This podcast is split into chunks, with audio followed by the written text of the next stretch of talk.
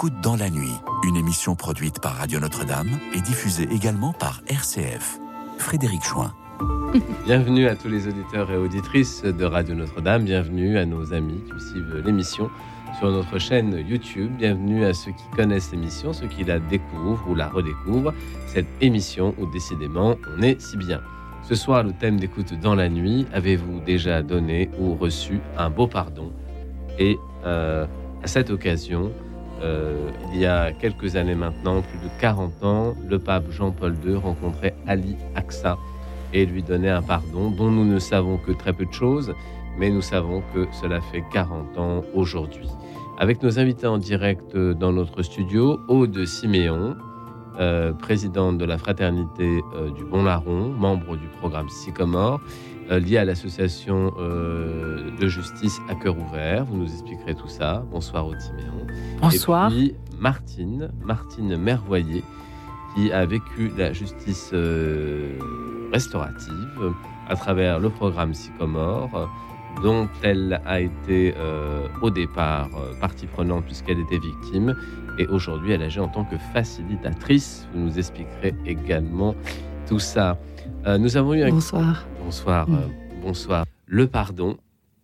Nous y venons puisque c'est le thème de notre émission ce soir. Le pardon, vous le savez, a une origine latine et une origine grecque également, qui signifie, au moins en grec, envoyer, envoyer à l'extérieur donc euh, s'éloigner d'un point fixe. Euh, il s'agit également euh, de remettre des dettes. Et dans l'Ancien Testament, on a bien compris que le pardon était lié bien souvent d'ailleurs au sacrifice. Alors on peut penser au bouc émissaire, bien sûr, qui prenait sur lui tous les péchés de la communauté qui étaient envoyés au désert. Et puis le Christ lui-même n'est-il pas un trait d'union entre ce fameux pardon et ce don de soi, puisque je vous rappelle, le Christ en croix demande non pas à ce que lui-même pardonna la foule qu'il avait crucifiée, mais à ce que Dieu le fasse à sa place, en quelque sorte, ou du moins avec lui. Alors, pour commencer euh, cette émission, on peut s'interroger, on verra qui veut répondre, sur le fait que euh, le pardon est quelque chose qui n'est pas tout à fait naturel. Je dirais même que euh, la nature de l'homme est plutôt vengeresse. Alors, si la vengeance est le propre de l'homme, pourquoi parle-t-on autant de pardon? Alors, qui veut répondre à cette première question? Excusez-moi, je suis un petit peu malade, mais qui veut répondre à cette question? Aude Siméon, peut-être. Alors, euh, effectivement, humainement, euh, on est dans œil pour œil, dent pour dent, voire plutôt œil pour deux yeux, dent pour deux dents. Donc, euh, c'est déjà effectivement un grand progrès dans l'Ancien Testament hein, d'en arriver à juste un œil pour un œil, une dent pour une dent. Le pardon, c'est un vrai défi. C'est un vrai défi auquel, alors, c'est un vrai défi auquel cependant on, peut aspirer aussi bien quand on, aussi bien quand on a fait quand on, a fait du tort à quelqu'un que quand on l'a subi, parce qu'on va s'apercevoir que et pour l'un et pour l'autre, c'est infiniment libérateur. Et euh, c'est cet apaisement qui, est absolument extraordinaire et qui va permettre effectivement à la personne victime comme à la personne infracteur, non pas d'oublier, parce que le pardon, c'est pas l'oubli, mais d'envisager l'avenir à nouveau et de ne plus être emprisonné par le passé. Je crois que c'est euh, en fait quand on pardonne, on arrête d'être obsédé par le passé, la, vengeance a, les yeux rivés sur le passé, alors que le pardon permet tout à coup d'ouvrir l'avenir et, d'ouvrir l'espérance. C'est pour ça que euh, c'est quelque chose auquel on aspire, mais qui n'est pas du tout humainement naturel. Voilà, c'est ce que je voulais vous entendre dire. Il y a quelque chose qui semble un peu étonnant dans le pardon. On verra si le pardon est toujours lié à la foi ou s'il peut euh, s'éloigner de la foi ou si on peut le conceptualiser d'une autre manière. Martine euh, Mervoyer. Je prononce bien, Mervoyer? Oui, oui, c'est ça. Alors, chère Martine, le nom c'est que pour le début, ensuite c'est les prénoms. Alors, chère Martine, est-ce que dans votre expérience à vous, que vous pouvez résumer peut-être en, quelques phrases, euh, le pardon, au moins au départ, vous a semblé comme une chose euh, extraordinairement lointaine? Est-ce qu'il était envisageable? Est-ce qu'il s'est imposé de lui-même? Comment, comment vous avez vu tout ça à l'époque vous avez été frappé par euh, une destinée cruelle, on peut dire ça comme ça? Oui, alors c'est peut-être important que je puisse euh, en parler. Mm. Euh, il y a donc euh, 14 ans, euh, nous avons perdu notre cinquième enfant, euh, qui s'appelait, qui s'appelle Martin, et qui a été assassiné en Corse, lâchement, à la sortie d'une boîte de nuit. Voilà, tout cela a été extrêmement violent, bien sûr. Et pour, euh, pour faire le lien avec euh, le pardon, euh, ce qui est très étonnant dans notre histoire, c'est que on parle de souvent, enfin moi j'avais j'avais pas réfléchi à tout ça bien avant, mais j'ai accompagné des personnes et j'ai pu, on a pu parler de, de cette démarche de pardon qui qui qui a besoin de temps, mais Alors quand vous dites que vous avez accompagné des personnes, c'est le deuxième moment où... non, dans, dans, dans mes activités, en fait, j'ai été amenée moi à faire de l'accompagnement et donc à accompagner des gens euh, en démarche euh, personnelle de, de pardon pour eux-mêmes. Et j'ai- souvent constaté qu'en fait, euh, après une grosse épreuve comme ça, après avoir subi un, un- un mal important comme, comme un, homicide euh, dans, dans, dans sa propre famille, euh, le pardon de- demandait une certaine démarche. Et c'est pas du tout comme ça, moi, que je l'ai vécu. Puisque quand euh, on a appris la mort de notre fils, il m'a semblé. tout- bon, il y a eu le choc, évidemment, terrible, forcément, de l'annonce et puis de tout ce que ça a impliqué dans les événements qui, ont suivi. Et puis maintenant, depuis 14 ans, ri- rien n'est oublié. euh, mais ce qui, nous a, ce qui nous a étonné, c'est que, en fait, euh, ce- cette grâce du pardon, elle est tombée, elle nous a été donnée d'un coup. C'est-à-dire que c'est comme si euh, on était passé directement de la souffrance à, au pardon sans avoir cette, euh, cette première étape de la colère. hein. Euh, autour de moi, il y a eu des gens qui ont été très, très en colère tout de suite. Et, Oui. et je me souviens d'un de mes beaux-frères euh, et de, de mon beau-père aussi, en l'occurrence, qui, qui, qui aurait tué la Saint-Martin si c'était présenté devant lui. Or, avec Notre famille, euh, on, a tout d'un coup euh, pressenti que euh, il y, avait une telle violence dans cet acte que c'était impossible pour nous d'ajouter de, la violence à la violence. Ça, a- été comme une évidence, mais non pas parce que non pas parce que nous avons la foi et que c'est quelque chose qui se fait. Ça n'avait rien à voir avec ça. Enfin, Alors, disons quand- quand que dites, ça nous euh, habitait, mais Quand vous dites euh, que, la, que la, une sorte de grâce du pardon euh, vous a été donnée, que vous l'avez reçu comme un don, euh, est-ce que votre foi n'était pas liée à cette possibilité de recevoir ce don quand même? Que- Alors, je pense qu'effectivement, en amont, c'est comme si notre cœur, quelque part, avait été préparé à, à, à pouvoir accueillir cette grâce. hein. Mais euh, quand, on l'a, quand on a été euh, habité, c'est vrai, presque, presque immédiatement, par euh, une, une, une vraie paix familiale, c'est-à-dire que hum, ça, a été tellement, tellement fort de sentir que il n'y avait pas de violence rajoutée à cet événement. C'est- on est tout de suite passé à cette phase presque de euh, une forme de une forme de compassion pour le monde. Enfin, moi, je me souviens euh, que Ça, on a tout de suite eu envie d'écrire une, une lettre euh, pour exprimer que euh, voilà l'ho- l'homme qui avait tué Martin euh, avait avait fait quelque chose qui était bien sûr euh, mais qui méritait d'être puni. Mais Vous le viviez un, peu en famille aussi. C'était pas oui, parce que ça s'est passé euh, en juillet. Euh, non, on- on- mes enfants étaient, euh, éparpillés, mais ils sont tous venus. Il a fallu prévenir chaque enfant Alors, au téléphone, ce qui était pas facile, bien mm. sûr, dramatique. Nous avons un premier auditeur, malgré nos petits soucis techniques, mm. Jean Herman. Herman, je vais me faire engueuler. Jean Bonsoir, euh, Frédéric. Oui, alors c'est Jean Herman, hein, c'est ça. Hein? Oui. Oui, c'est ça, Herman. Saint Herman, le grand bénédictin. Oui, c'est ça. C'est toujours euh, à Benoît qui, avait Saint Herman. voilà. Alors, euh, je vous souhaite bien sûr d'abord une, une bonne fête de Saint Jean évangéliste aujourd'hui ah et demain surtout les saints innocents. Donc ça va un petit peu avec le thème. comment voulez-vous pas donner pardon avec demain en fêtant les saints innocents? Il n'y a pas d'innocence sans faute et il n'y a pas de faute sans innocence.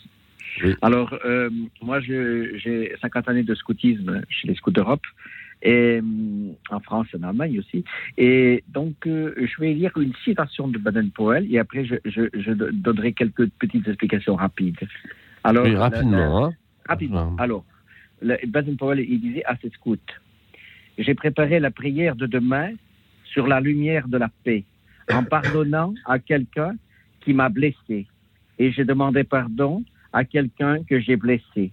Tu peux sentir la paix en toi et dans la relation avec tes amis. C'est-à-dire, à mon avis, par exemple, dans une troupe, dans une meute ou dans un clan, il y a toujours, dans, un jeu, dans, une vie, toujours des gens euh, qui font des, bêtises, qui blessent d'autres personnes. Dès l'instant qu'ils reconnaissent, le pardon, il est systématique. S'il n'y a plus de bêtises, s'il n'y a plus de blessures, s'il n'y a plus de chamaillerie, il n'y a plus de vie, s'il n'y a plus de vie, il n'y a plus de pardon, il n'y a, plus, il y a, plus rien, il n'y a plus de terre, il n'y a plus de, il y a, plus. Mais le bon Dieu veut pas ça. Le bon Dieu, il veut, il veut justement le, les bêtises et, ensuite la reconnaissance et je ne sais pas si Dieu veut les bêtises, mais en tout cas, les bêtises se produisent. ça fait partie, ça fait partie de la création, je pense. Ah bon? De l'humain, de l'humain. Puisque Dieu a créé l'humain, Dieu, Dieu est tout puissant, c'est pas nous. Hein.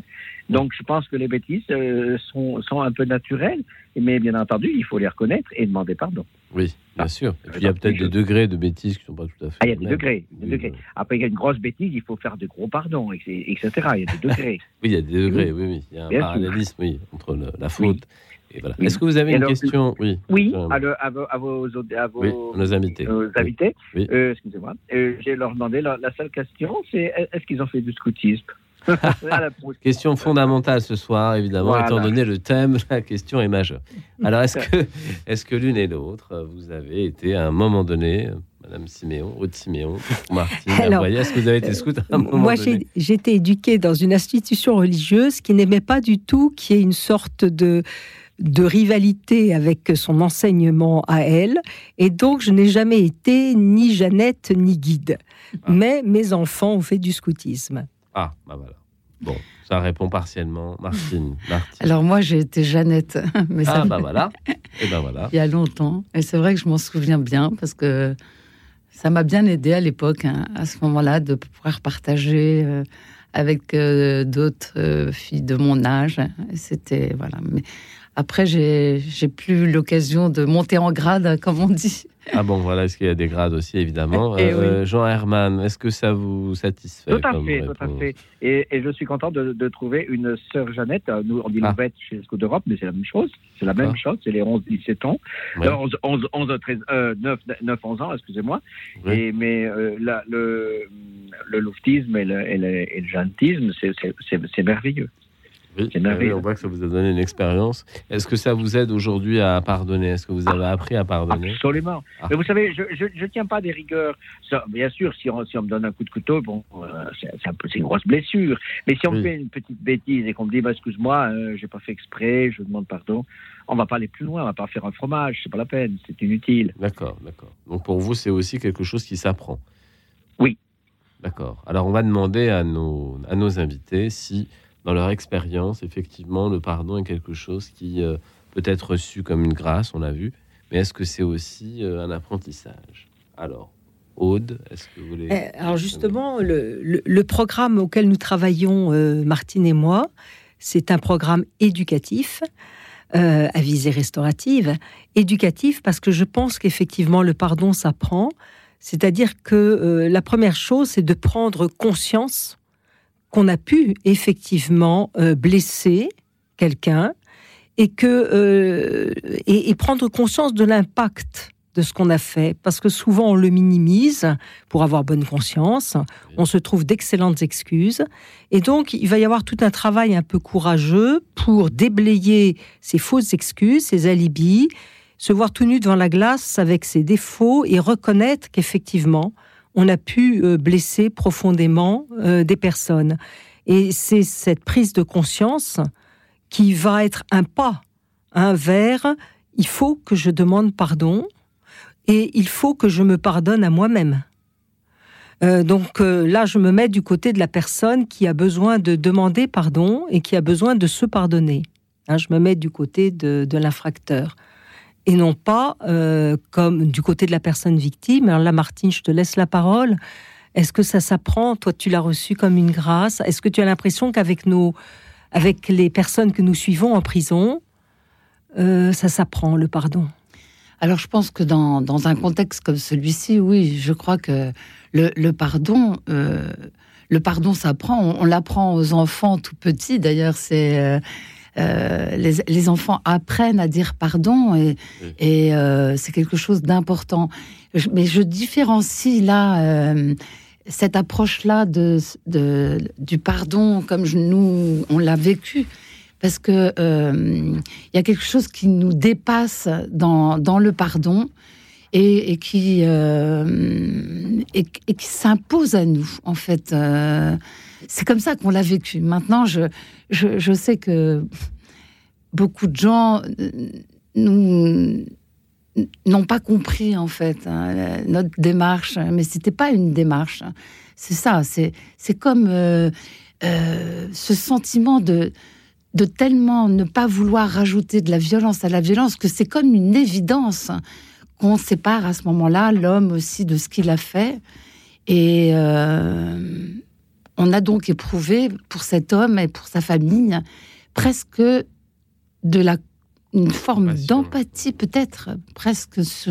On va y revenir Martine parce que nous arrivons au premier moment musical de notre émission. Mhm. On va écouter une chanson qui euh, illustre bien le thème. Merci Jean Herman pour votre appel. C'est une chanson de Brian Adams qui s'appelle Please Forgive Me, bande originale de Robin des Bois, si j'ai bonne mémoire. Please Forgive Me. Écoute dans la nuit, une émission produite par Radio Notre-Dame et diffusée également par RCF.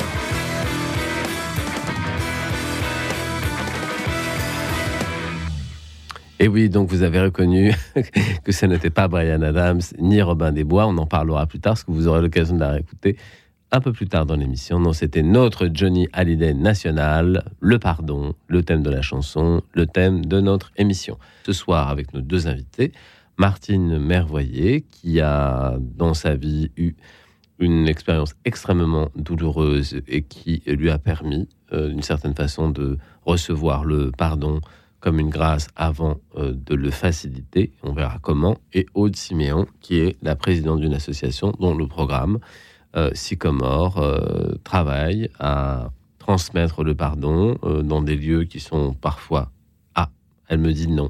Donc ça n'est pas tout à fait ça. je suis respons- je suis présidente de, de la fraternité du Bon Larron. Ah voilà. le Voilà, bon larron, et, pardon. et- et je fais partie d'une autre association qui s'appelle À cœur ouvert. Dans et le programme. Et voilà, et- Voilà. Et, et- et qui lui met en place des programmes euh, à visée restaurative dans les prisons. Euh, la fraternité du Bon Larron a quand même un rapport avec la seconde association. D'abord parce que son fondateur euh, était un grand ami de celui qui a initié euh, justement Prison Fellowship International, cette fraternité internationale des prisons qui a mis en place ce programme. Et puis d'autre part, euh, l'association, la fraternité du Bon Larron, accueille des sortants de prison et euh, a pour mission la réinsertion, de même que bah, ce programme a quand même euh, comme fruit euh, le fait de, de lutter contre la récidive. Donc on est aussi dans une visée euh, de réinsertion. de réinsertion de visée éducative. Donc Voilà. le bon larron travaille plutôt avec les prisonniers et puis le programme Sycomore c'est plutôt un programme je dirais de découverte de de la justice ou de comment non?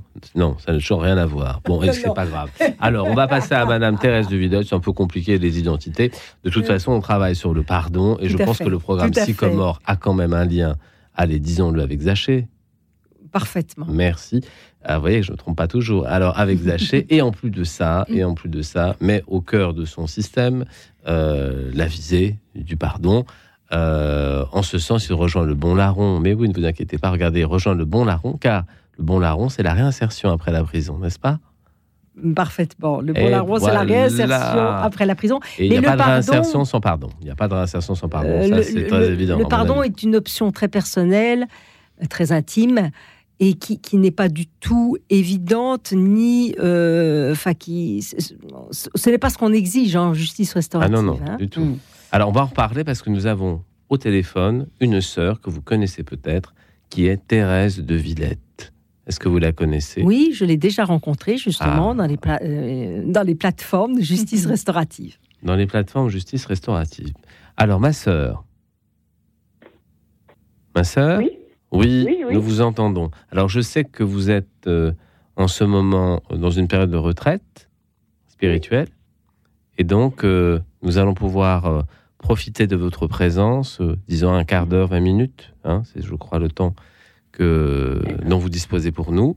Alors, expliquez-nous, sœur Thérèse, euh, le, la justice restaurative dont on parlait avec notre invité, euh, avec euh, Aude Siméon. Qu'est-ce que la justice restaurative? Ce que c'est que la justice restaurative. Qu'est-ce que La c'est? justice, elle, c'est une forme de justice qui redonne aux personnes qui sont concernées par un crime l'initiative de leur réparation. Ce n'est pas une institution qui va les aider à se réparer, c'est elle-même par la rencontre qui va, euh, euh, qui, qui essaye de se restaurer. Euh, je voudrais simplement dire que moi, moi-même, j'ai été victime secondaire de meurtre, et c'est Oh. par cela, à cause de cela, que j'ai découvert la justice restaurative au Québec en 1997.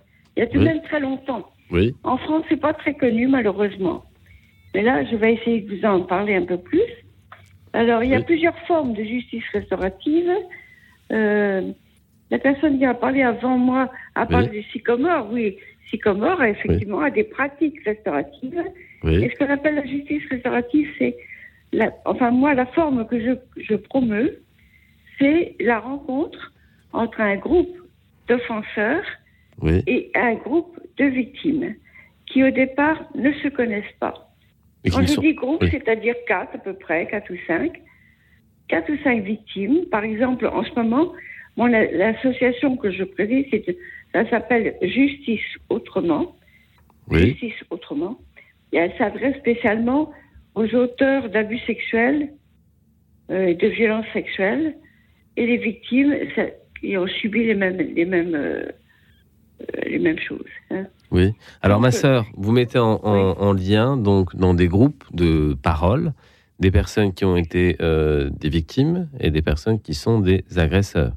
Il ne s'agit pas, il ne s'agit pas des mais- mêmes crimes, bien sûr. Hein, c'est pas les, c'est pas, Comment? ils ne sont pas Non. liés par, voilà, Ils sont pas liés par le même par les mêmes événement faits. Oui, et sont liés par le même crime. Et D'accord. ici, c'est la violence sexuelle. D'accord. Alors, ce que je voulais euh, quand même préciser, c'est que euh, donc c'est une des formes. Il y en a d'autres. Il y a Oui. la médiation aussi, lorsque l'agresseur est en face de sa victime. Ah. moi, je- Oui. pour, pour le cas des abus sexuels, je refuse de faire cela parce que je trouve ça très très risqué. Voilà. Oui, Donc, mais ça peut se faire. Et souvent, d'ailleurs, cela, euh, les, les agresseurs et les victimes qui ont, qui ont suivi la forme que je promeux, qui s'appelle le ROV, rencontre offenseur-victime, euh, demandent très souvent à rencontrer leur agresseur ou leur victime. Ça arrive. Ça peut être un fruit de leur cheminement, si vous voulez. Mais ce n'est pas, au départ, ce n'est pas prévu comme cela. hein. Voilà. Depuis combien d'années, euh, sœur Thérèse, vous vous occupez de ce genre de, de, Eh bien, de- depuis- de J'ai repris ça en 99 à Montréal. Oui, C'était à Montréal et c'était un, c'était, c'était dans le cadre d'une maîtrise de criminologie à l'université de Montréal. Et euh, je devais faire un mémoire de maîtrise euh, sur cette forme de justice qui m'intéressait beaucoup. Et, et je- c'est ainsi que j'ai rencontré un aumônier protestant de- d'un pénitencier de là-bas oui, qui était ménonite, car ce sont les ménonites qui ont lancé la justice restaurative. oui. Et il m'a dit, effectivement, on le faisait en, jusqu'en 93, en 1993. Mais j'ai dû arrêter parce que je n'ai pas le temps de m'occuper des victimes, de trouver des victimes. Ah, Alors donc, je lui ai oui, dit, je, je lui ai dit, David, il s'appelait David, oui, on va faire ensemble. Moi, je vais chercher les victimes et, et, et tu t'occupes des, des agresseurs puisqu'il les avait euh, sur place, qui étaient dans un pénitencier. Alors ensuite, vous êtes venue en France, Thérèse. Ah, mais moi, j'ai passé 11 ans là-bas, là-bas. Oui. J'ai- pratiqué la justice restaurative pendant 18 ans. Alors d'abord, oui, Au, au Québec oui, et ensuite, et ensuite en Côte d'Ivoire, parce que Ah. euh, je me suis aperçue que cette forme de justice euh, qui travaille par la circulation de la parole oui. Était pratiquée déjà en Afrique euh, traditionnellement. Ah oui, C'est ainsi que sous l'arbre à palabre, les on rend justice dans un village lorsqu'il y a un crime. Souvent, on se réunit sous un, un arbre spécial. oui. Bon. Et on parle. Et les, les familles, les familles de l'agresseur rencontrent les familles de victimes. Est-ce que, est-ce que la justice restaurative est très différente de notre système judiciaire euh, classique qui s'appuie sur notre bon droit? Oui, ce n'est pas. Alors, ce n'est dites-nous. C'est différent en ce sens que c'est pas la même perspective. Cela ne supprime pas du tout la justice pénale, Oui. mais ça la complète. Euh, parce que la justice pénale, elle est centrée sur la punition. Oui, Qui dit pénal dit peine. Oui. En France. Dans le Ah, but de, de s'amender quand même, hein, dans le but de changer de vie quand même. Comment? De changer de vie? Oui, quand Si même. vous avez visité les prisons longtemps, comme moi, Oui. vous apercevez que malheureusement, c'est pas tout à fait le cas. Ça marche pas, d'accord. Voilà. D'ailleurs, les, beaucoup de juristes euh, cherchent autre chose pour Oui. arrêter la récidive. Oui. Voilà. Et moi, ce que j'ai constaté, je peux le dire, Oui. pendant 18 ans, c'est que vraiment, cette forme de dialogue, de rencontre, est extrêmement efficace. Euh, j'ai vu des changements étonnants, étonnants. Alors, est-ce que Euh, vous avez constaté les mêmes changements chez les agresseurs que chez les agressés, chez les victimes? Est-ce que vous voyez des différences notables entre celui qui commet Ah. un acte grave et celui qui le Oui, subit? Écoutez, quand on est victime, on est, on est un peu, on est très humilié. Ouais. On est, on a perdu sa confiance en soi très souvent. Ouais. Euh, on n'est pas toujours entendu, pas toujours compris, et on souffre beaucoup. Oui. Un c'est un grand malaise. Et là, les, les, les victimes ont l'occasion de pouvoir parler, parce que souvent on leur, on leur demande de se taire, parce que ça commence à devenir insupportable d'entendre toujours les mêmes choses. Mais là, Mhm. elles parlent. Elles parlent à des gens qui savent très bien de quoi il s'agit. Ce Oui. n'est pas leur agresseur, mais c'est des agresseurs comme, comme leur agresseur. Alors, vous voyez un chemin de, de guérison chez les victimes quelque Ce- chose euh, la- oui, de guérison, mais le mot le plus généralement employé par elles, lorsqu'elles font une évaluation, c'est le mot libération. Ah, Euh, souvent, je, je, je pense en ce moment à une personne qui avait été victime d'inceste par son Oui. père et qui avait gardé le silence pendant 36 ans. Oui. Elle a dit enfin, les choses sont là, sur la table. Et lorsqu'elle s'est exprimée, elle a pu dire c'est comme un grand manteau très lourd que j'avais sur les épaules et qui est tombé tout d'un coup. Bon, c'est des expressions qu'elles qu'elles avaient, les femmes. Voilà. Oui, oui, mais on imagine, enfin, l'image est assez. C'est très, très libérateur pour les, pour les victimes. La justice restaurative met la victime au centre de ses préoccupations. Et Parce pour, qu'elle oui. s'intéresse aux conséquences de l'acte. Et pour ce qui est, oui, pour ce qui est des agresseurs, parce qu'on voit bien le Pour chemin. les agresseurs, eux, très souvent, ils n'ont pas, enfin, quelquefois, ils n'ont jamais rencontré des victimes en chair et en os, figurez-vous. Ah oui. Oui, ou alors une seule fois, oui. le fait de rencontrer des personnes qui vous disent voilà comment ça m'a fait mal, voilà les conséquences de ce que tu- ce qu'on a fait, de ce qu'on m'a fait. J'ai perdu mon emploi, j'ai dû renoncer à mon mariage, j'ai dû faire ceci, j'ai dû faire cela. Ils ouvrent de grands yeux, ils disent c'est pas possible, moi je peux imaginer que ce soit ça. Est-ce que, est-ce que, euh, est-ce que euh, Aude ou est-ce que Martine, vous voulez euh, poser une petite question à la sœur Thérèse et Ah. ou échanger avec elle dans les, les quelques mi- minutes qui nous restent, puisque sœur Thérèse est, est en. Ah, moi j'ai encore du temps. s'il Ah, vous vous avez un peu de temps alors, ça va, parce Oui. qu'on m'avait dit 20 minutes, alors je, Oui, je me enfin, dépêchais. Mais euh, voilà, Les 20 minutes ne sont pas passées. les 20 minutes ne sont pas passées. Alors, est-ce que Aude ou Martine, vous avez une petite question à poser à la sœur qui... Non, non, on, a- on est, enfin, je, je pense qu'on est totalement en phase. Il n'y a, absolument aucun problème. C'est juste les, les- peut-être les modalités qui, qui, qui parfois sont faire, différentes. oui, façon En ce faire. sens que, euh, effectivement, nous, on est avec des groupes d'une vingtaine de personnes détenues euh, et on fait intervenir quelques personnes victimes parce que, comme le dit la sœur, c'est pas si facile euh, de trouver des personnes victimes qui acceptent tout à coup de, remettre leur trip comme ça devant tout le monde. euh, à la vue de tout le monde, leur souffrance. Hein, c'est- quand même une épreuve. Et donc, c'est plus facile de trouver des infracteurs que des personnes victimes. Voilà.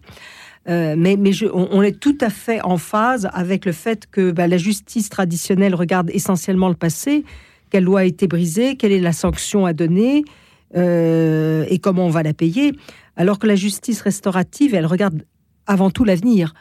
Qui souffre euh, comment, alléger, euh, apaiser ses souffrances et comment à l'avenir chacun euh, peut vivre mieux, qu'il s'agisse de, la personne victime, libérée de la honte d'avoir été victime, de la souffrance de ne pas avoir été entendue, ou qu'il s'agisse de la personne infracteur. exclue de la communauté, de la, de la société. Donc comment ces, ces deux personnes peuvent-elles de nouveau envisager l'avenir de façon plus, sereine et plus apaisée? Et, et c'est là qu'il y a effectivement la réconciliation qui, qui est envisageable mais qui n'est pas euh, systématique. Oui. Martine, vous vouliez ajouter quelque chose? Euh, non, je, je- je pensais à, à ce que vous disiez à propos de, des victimes quand vous disiez, euh, vous citiez le mot libération. Et, et je, je me dis que tout dépend aussi de, l'acte commis parce que cette femme dont vous parliez, elle était restée longtemps, longtemps dans le silence et finalement euh, rien n'était dit. Mais il peut y avoir aussi euh, des, hum, des infractions comme euh, justement le, crime, où au contraire tout est, tout est trop dit. Donc dans ce cas, la victime, la victime en fait euh, peut avoir au contraire besoin de, de, de, de recul, de, de distance. Et, et son besoin ne sera pas le même que celle qui n'a pas pu parler pendant des années. Je ne sais pas si je peux Si, si, c'est très clair. comprendre. Vrai oui. Hein? Th- Thérèse, alors que pensez-vous de cette réflexion entre la personne qui se tait et qui. effectivement, Voilà. effectivement. Non, Oui. mais le fait, parce que nous, c'est une, euh, c'est quand même précédé d'une longue préparation. hein. Oui. Euh, chaque personne est invitée librement à faire cette démarche. Et elle est- elle- cette liberté est vérifiée dans des entretiens personnels avant. Oui. Hein, chaque personne. Oui, chaque personne Ensuite, est libre, bien sûr. il y a deux, au moins deux entretiens personnels. Après, il y a une réunion par groupe, le groupe des victimes ensemble. Oui. Et s'aperçoivent qu'effectivement, leur souffrance, elle est partagée par d'autres. C'est pas tout à fait la même chose, mais ça, ça ressemble beaucoup. Donc, elles se sentent déjà moins la victime. Non seul, oui. hein? Et puis, euh, du côté des agresseurs, euh, en- ensemble aussi, euh, ils, se, ils se confortent, si je peux dire, à, à avouer ce qu'ils ont fait, quoi, à réciter. Ils vont faire le récit de ça. Oui, c'est une sorte de double libération. Alors, on ne se libère pas des mêmes choses, mais il y a quand C'est même. déjà, c'est déjà, bon, ça c'est la préparation. Donc, cela suppose que cela les, aide aussi à voir s'ils sont prêts à rencontrer le parti adverse. Oui. Mais rien n'est forcé, hein. Oui, oui, C'est j'imagine vraiment le volontariat. Alors Voilà. Thérèse, je vous remercie beaucoup. Vous avez contribué à écrire un livre collectif, J'écouterai l'air cri, cinq regards de femmes sur la crise des abus, euh, publié aux éditions de l'Emmanuel. Je vous remercie infiniment d'avoir pris ce temps euh, pour nous Ouais. Et euh, nous rebondirons sur euh, vos, votre témoignage euh, juste après avoir écouté un nouveau titre musical. Merci Thérèse, je vous souhaite encore un joyeux Noël. Et puis, C'est euh, votre livre, mais bon. ah oui, bah, on en parlera, mais une autre fois. On vous consacrera une émission, mais on vous aura en direct dans notre studio, ce qui sera plus agréable. C'est bien, hein, quand même. voilà. voilà. Merci, ma sœur. Merci, ma sœur. Bonsoir. Bonsoir. Très bonne soirée. Euh, nous allons donc euh, écouter maintenant un artiste euh, américain, enfin anglais d'ailleurs, anglais, Elton John, mais qui chante en anglais bien sûr. Sorry seems to be the hardest word. Voilà, Elton John, que vous aimez tous sur notre antenne. Écoute dans la nuit, une émission produite par Radio Notre-Dame et diffusée également par RCF.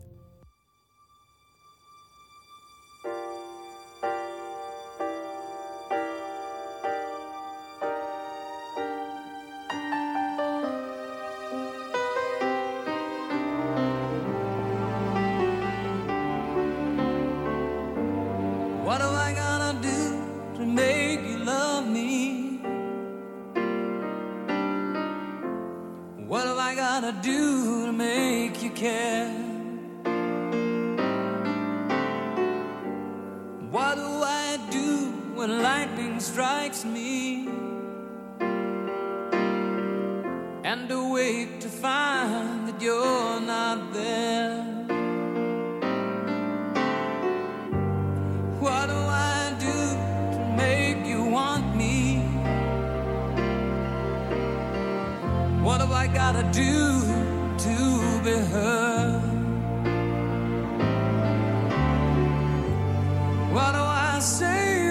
It's all over? Sorry seems to be the hardest word. It's sad,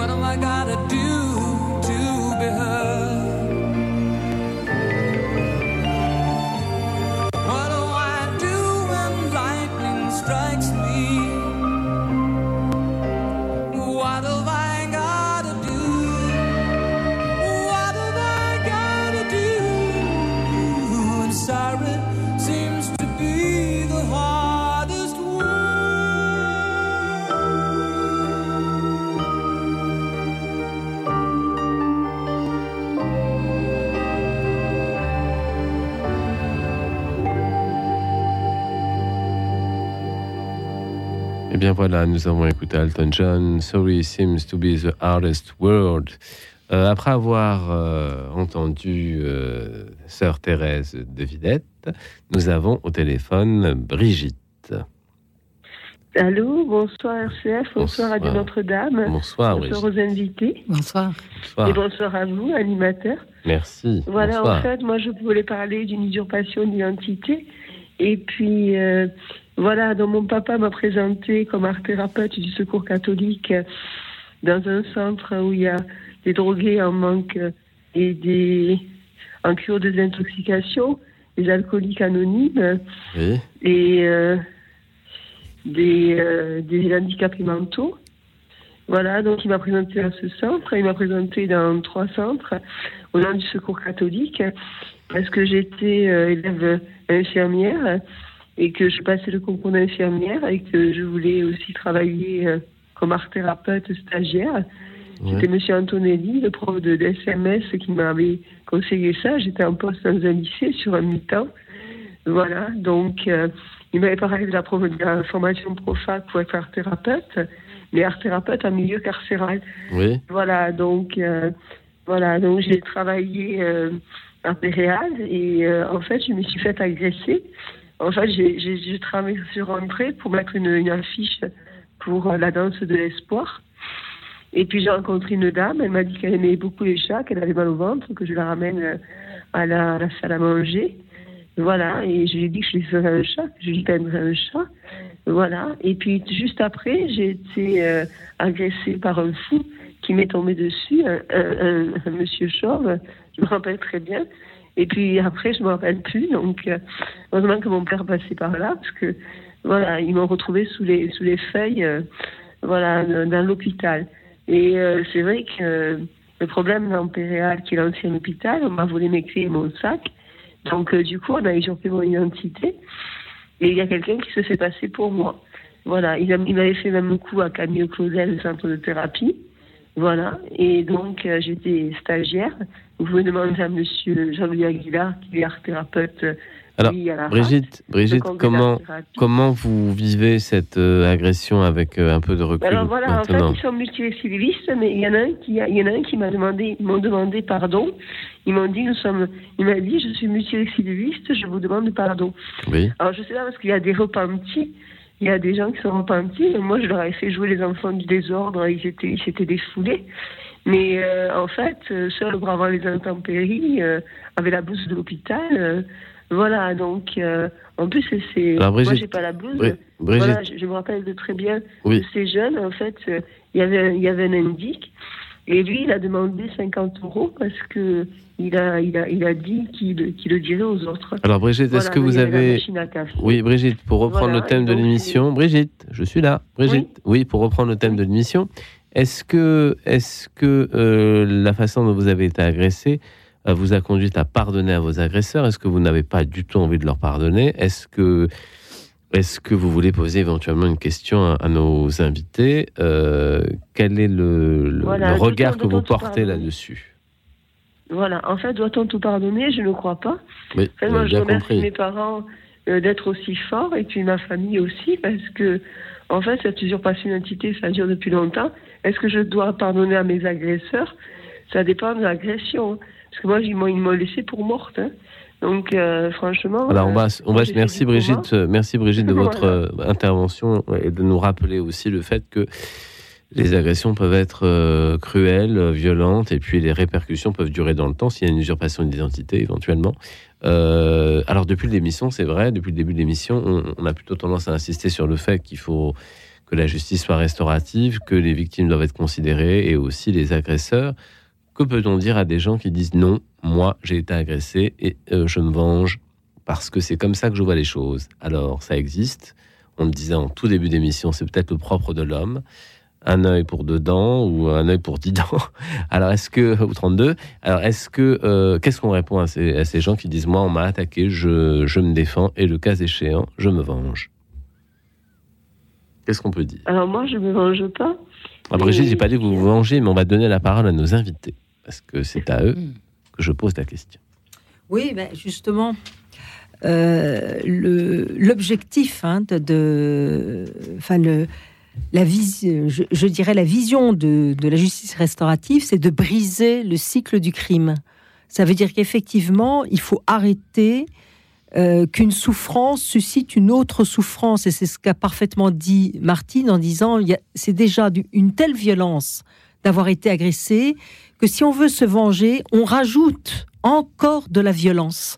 Et il y a un moment où on n'en peut plus de cette euh, surenchère de la violence. Il y a un moment où il faut qu'il y ait quelqu'un d'assez intelligent et surtout d'assez généreux pour que la violence s'arrête. Donc ça, euh, effectivement, il, il faut l'expliquer que si je, je me venge parce qu'on m'a fait du tort, l'autre va se venger. Et j'aime beaucoup ce, ce proverbe africain qui dit, ce n'est pas en tuant le serpent qui t'a mordu que tu te libéreras de son poison. Donc, euh, on sait très bien que l'agression est très souvent le fruit d'une souffrance mal gérée. Et ce qu'il faut apprendre, c'est à mieux gérer sa souffrance. Mieux gérer sa souffrance. Euh, Martine, est-ce que vous diriez ça aussi pour le, pardon que vous avez accordé à la personne qui vous a fait, je pense, souffrir éminemment? Est-ce que cette grâce que vous avez reçue du pardon, est-ce que vous l'aviez déjà au moins euh, spirituellement ou intellectuellement conceptualisé Est-ce que c'était quelque chose auquel vous aviez réfléchi? Non, je, non, non, je, je vous ai dit oui tout à l'heure que c'est pas quelque chose auquel je m'étais préparée. C'est c'est quelque chose qui m'a été donné. Donc, euh, alors, ça n'empêche la souffrance. hein. La grâce ne vient pas effacer la souffrance. hein. Et je pense que la souffrance est vraiment, oui, quelque chose euh, à gérer parce que ça reste une épreuve, que c'est la, grâce vous aide à, accueillir euh, les événements comme ils sont et à départager les événements de, des, hommes, en fait. Euh, euh, mais, mais, mais la souffrance reste là. Et je pense que la souffrance, le, le temps aide beaucoup quand même à digérer la, enfin à digérer, à traverser cette souffrance. hein. Mais elle reste de toute façon, elle, elle reste là. Mais à, disons vivre, que à vivre avec, disons. voilà, à vivre avec, oui, c'est sûr que euh, c'est quelque chose qui s'apprend là, par contre, hein, je pense. euh. Et les, les- l'entourage, en fait, oui, c'est ça. Moi, je, dans notre épreuve, on a eu la chance d'être euh, très entouré et euh, on a pu euh, parler les choses assez rapidement. Et je crois que ça a été euh, d'une grande aide à, à ce moment-là d'avoir euh, une famille, Des amis, qui ont pu nous entourer de leur amitié, de leur soutien. Ça, ça a été très important.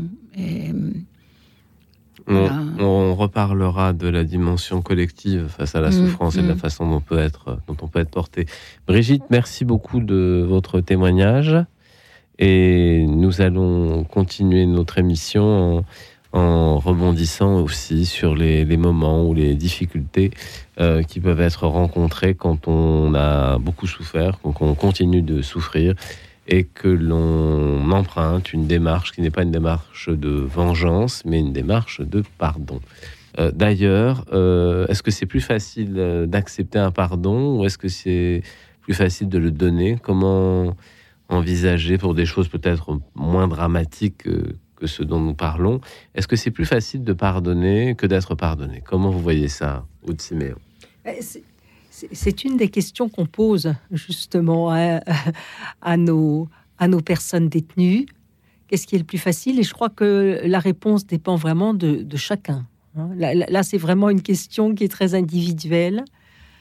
Euh, et, et je ne saurais pas répondre de, de ce qui est le plus difficile entre demander pardon, qui demande une certaine humilité, je demande pardon, hein, ça Mhm. demande d'être humble, et je te pardonne, et ça, ça demande, je dirais, plutôt de la générosité. Donc, c'est pas les mêmes choses qui sont effectivement qui sont en jeu, mais euh, d'un côté comme de l'autre, euh, j'insiste sur le fait que cette démarche, si elle n'est pas réciproque, c'est-à-dire qu'on peut demander pardon et ne pas le recevoir, hein, euh, en tout cas, elle est libératrice parce qu'elle permet de passer à autre chose. Au lieu d'être omnubilé par la souffrance, tout à coup, cette souffrance, effectivement, je pense que ça permet, comme le dit Martine, de, de la traverser. Euh, Il y a un très bel art japonais qui s'appelle le kintsugi. Euh, Expliquez-nous ça. alors le kintsugi, c'est quand euh, une céramique est, est tombée, qu'elle est cassée en, en plusieurs morceaux. On va la réparer avec du fil d'or, c'est-à-dire que on va recoller les morceaux et euh, là où est passée la colle, on va mettre de l'or, qui fait que la seconde céramique réparée est bien plus belle encore que l'original. Et euh, la personne euh, qui a été cassée, qu'il s'agisse de la personne victime ou qu'il s'agisse de la personne qui, part en prison, si elle a su euh, dépasser justement, ben, je dirais, cette, cette brisure, hein, eh bien, le fait qu'elle se remette debout, qu'elle recroit en l'avenir, euh, fait d'elle une personne beaucoup plus intéressante humainement que celle qui n'a jamais rien connu.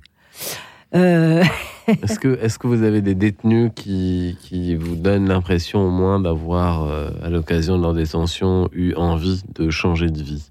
Ah ben, heureusement. D'être euh, réparé, d'être euh, Heureusement. transfiguré Heureusement, sinon on, on continuerait pas et sinon on n'y croirait pas. Oui. Bien, on- n'a pas euh, la prétention hein, de, de- entre guillemets de, de réparer tout le monde, bien sûr que non, ou de sauver tout le monde, bien sûr que non. Et, et tout se joue quand, quand on nous parle d'évaluation, c'est très difficile. Tout va se jouer dans l'intimité de la personne. Jusqu'où est-elle sincère? Jusqu'où veut-elle un petit peu nous manipuler ou nous faire plaisir?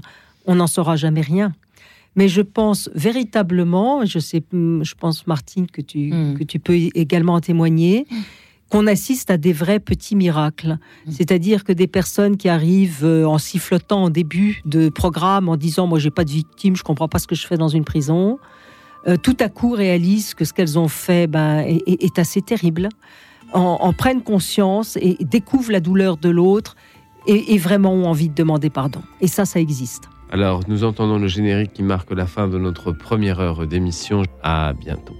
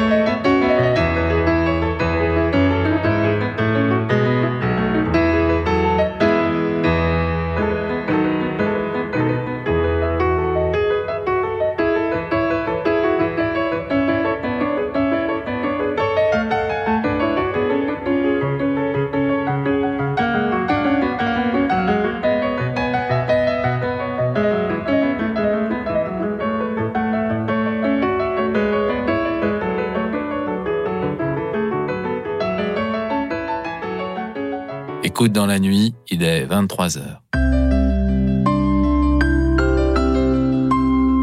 Radio Notre-Dame. Écoute euh, dans la nuit ce soir une émission concernant le pardon. Avez-vous reçu ou offert un pardon euh, important? Je vous rappelle que nous célébrons pour euh, un anniversaire particulier, le 40e anniversaire de la visite de Jean-Paul II à Aliaxa, qui euh, avait tiré sur le pape, vous vous en souvenez, euh, sur la place Saint-Pierre de Rome. Et le pape avait été lui rendre visite dans sa prison. Aujourd'hui, ça fait 40 ans pour lui donner un très beau pardon. Euh, je vous propose d'entendre maintenant euh, la bande-annonce d'un film qui a été réalisé par euh, Jeanne Henry. Je verrai tous vos visages. Écoutez bien cette bande-annonce, nous en reparlons juste après. Je m'appelle Nassim.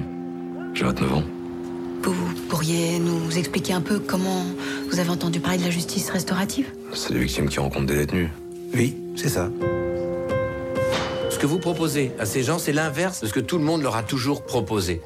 On ne parle pas à leur place, on ne suggère rien, on écoute, on accueille inconditionnellement. J'aimerais revoir mon frère. J'ai pas envie de le croiser par hasard.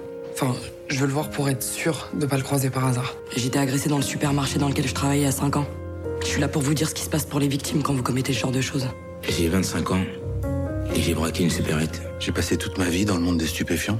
Ça fait 25 ans que je fais les allers-retours entre la prison et l'extérieur. Je suis plus comme avant. Ma vie est plus comme avant. Et si je résume, avant, euh, elle était mieux. Quand vous parlez de peur, vous voulez dire quoi exactement? Quand vous attaquez quelqu'un, il n'y a pas qu'une victime. Il y a d'autres victimes derrière. Il y a des familles, des couples, des enfants. On met des petites claques, c'est pour impressionner. Mais des claques, c'est des coups. En vrai, j'ai l'impression que j'ai jamais rien décidé dans ma vie. Assume Nous sors pas tes excuses débiles, là Tu le prépares pas en fait Moi, tu me prépares Moi, ça fait des mois que je bosse comme une chienne, que j'ouvre tous les dossiers Si vous leur laissez un espace pour réfléchir, bah, ils vont réfléchir. Sinon, ils vont dire ce qu'ils ont toujours dit à tout le monde. Et ils vont taire ce qu'ils ont toujours tu. Je comprends pas cette violence. On est là pour favoriser leur réparation.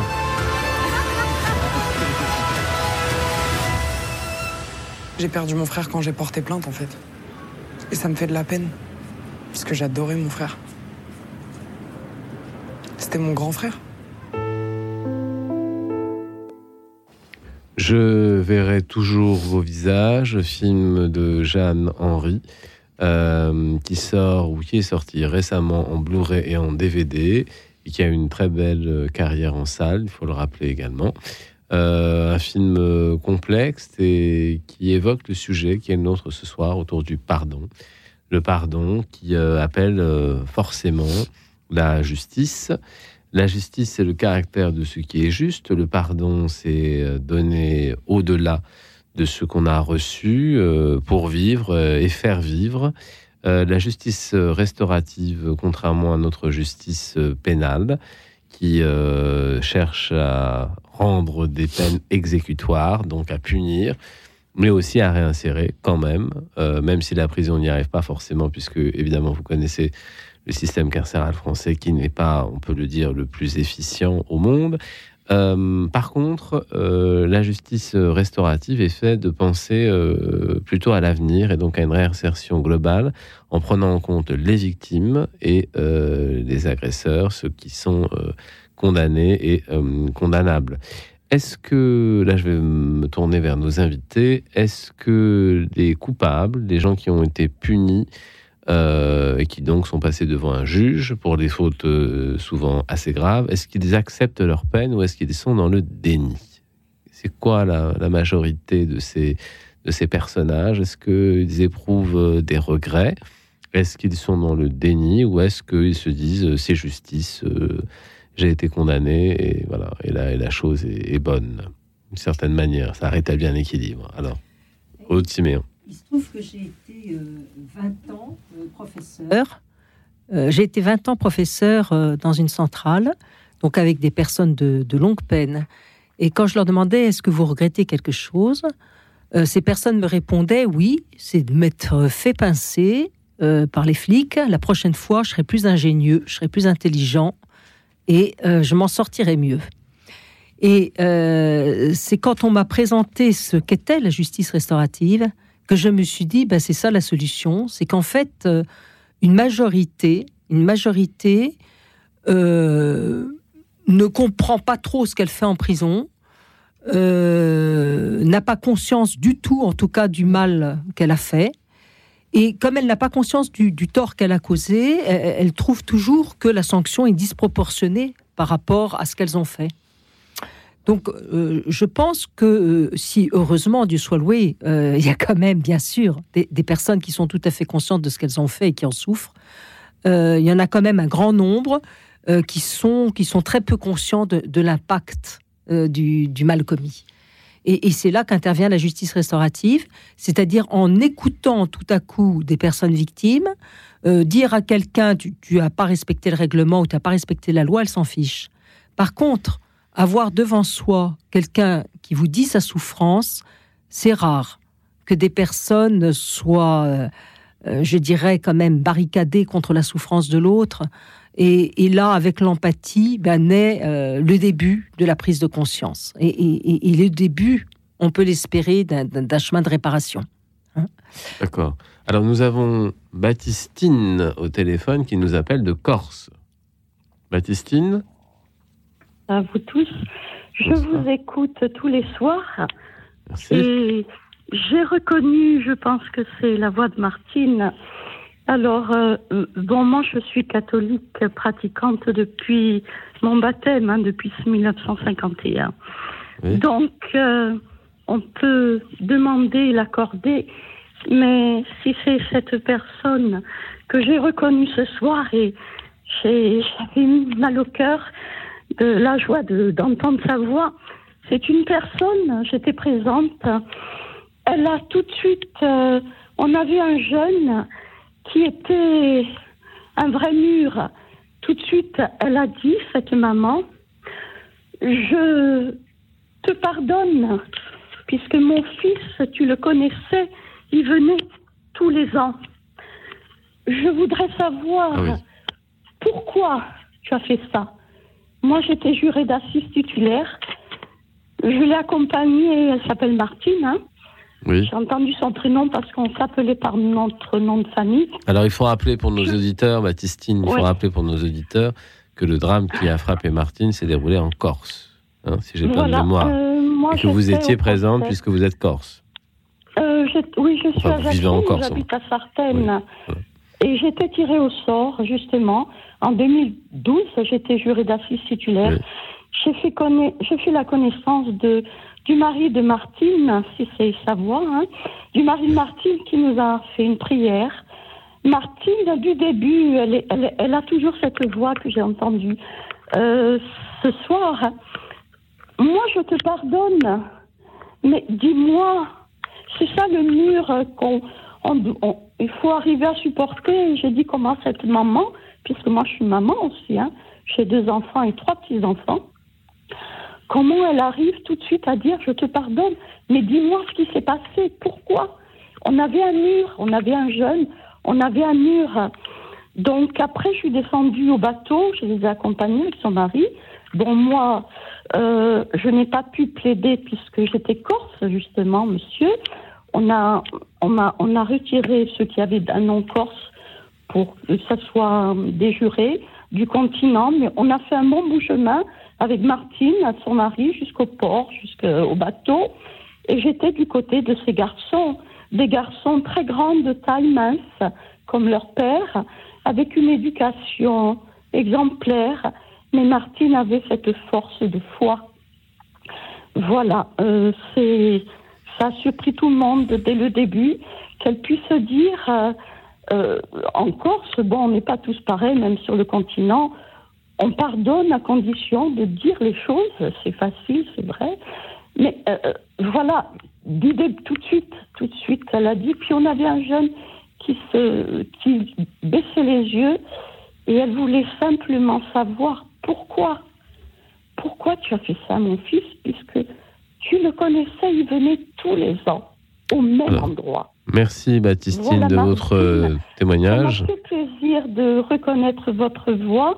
J'ai le cœur qui bat la chamade et le bonjour à votre mari. Et merci Jésus miséricordieux de vous avoir euh, fait arriver jusqu'à aux, aux gens qui sont incarcérés et j'espère qu'ils regarderont les gens et qui diront ce que vous, vous n'avez pas eu en 2012. Bonne soirée à vous. Merci Baptistine de votre témoignage.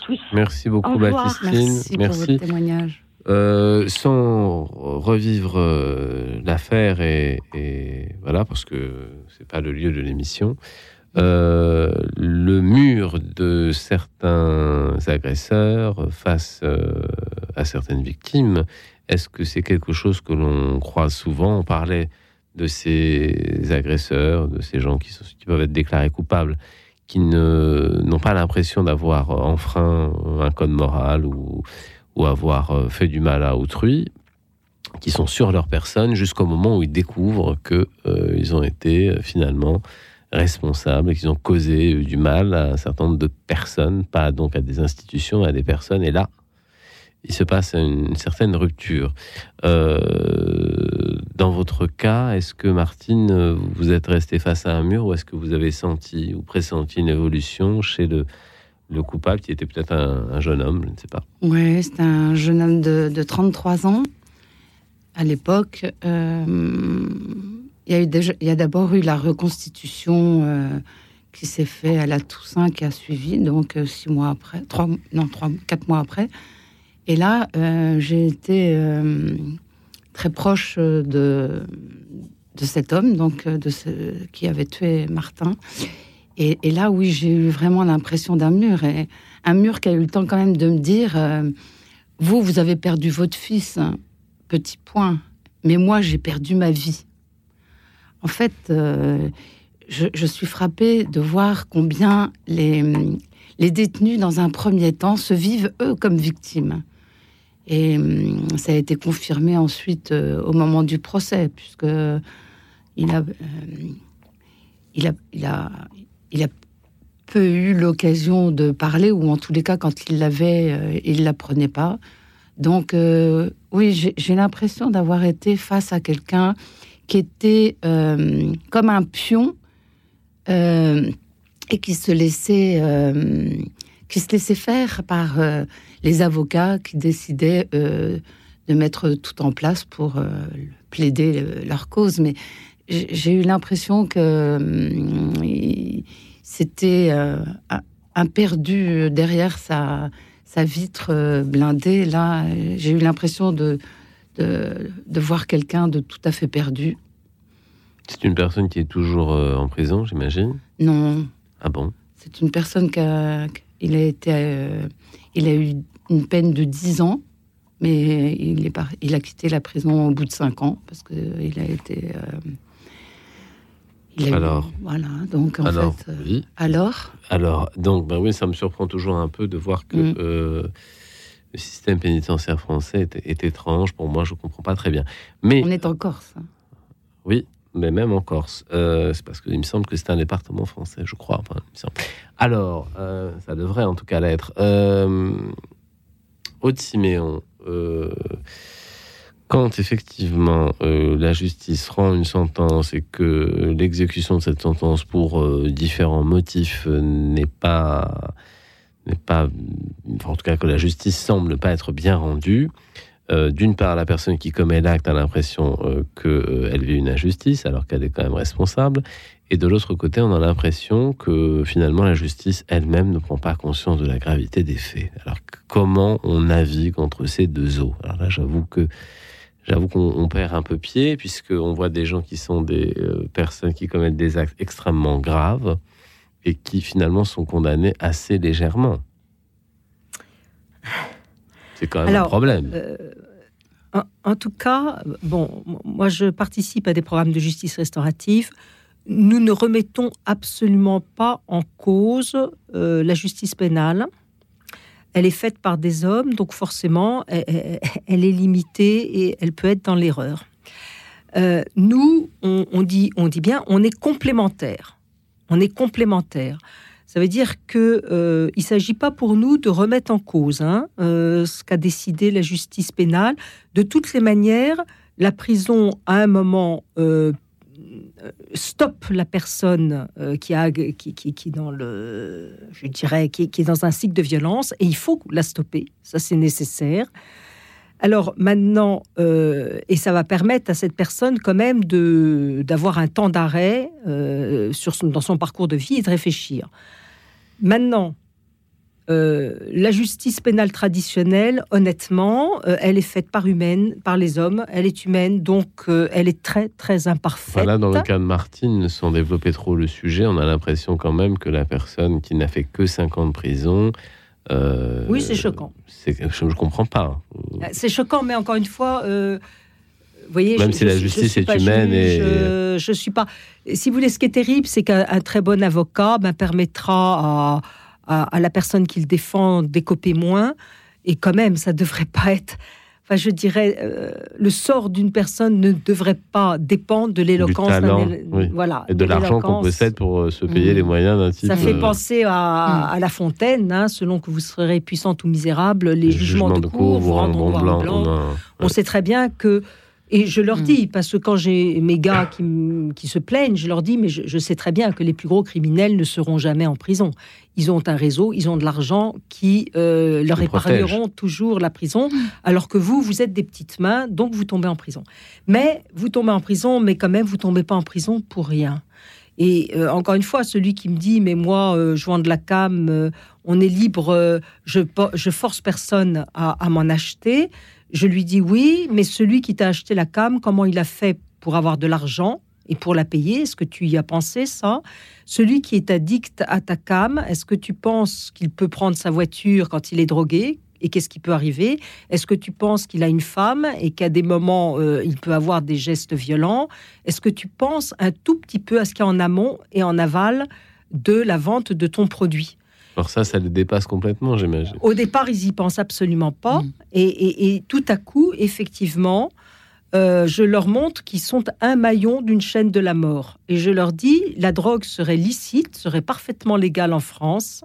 Est-ce que tu continuerais, euh, le cœur paisible, à participer à cette industrie de la mort?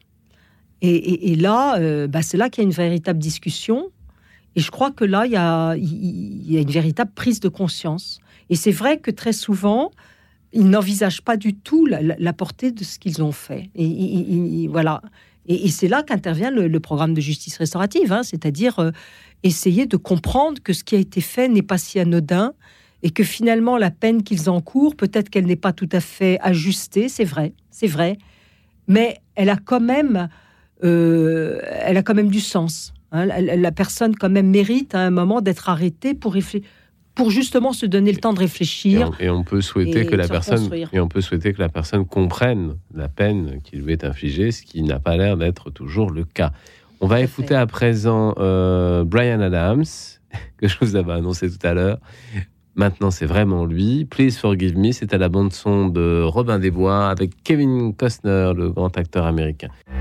Écoute dans la nuit, une émission produite par Radio Notre-Dame et diffusée également par RCF.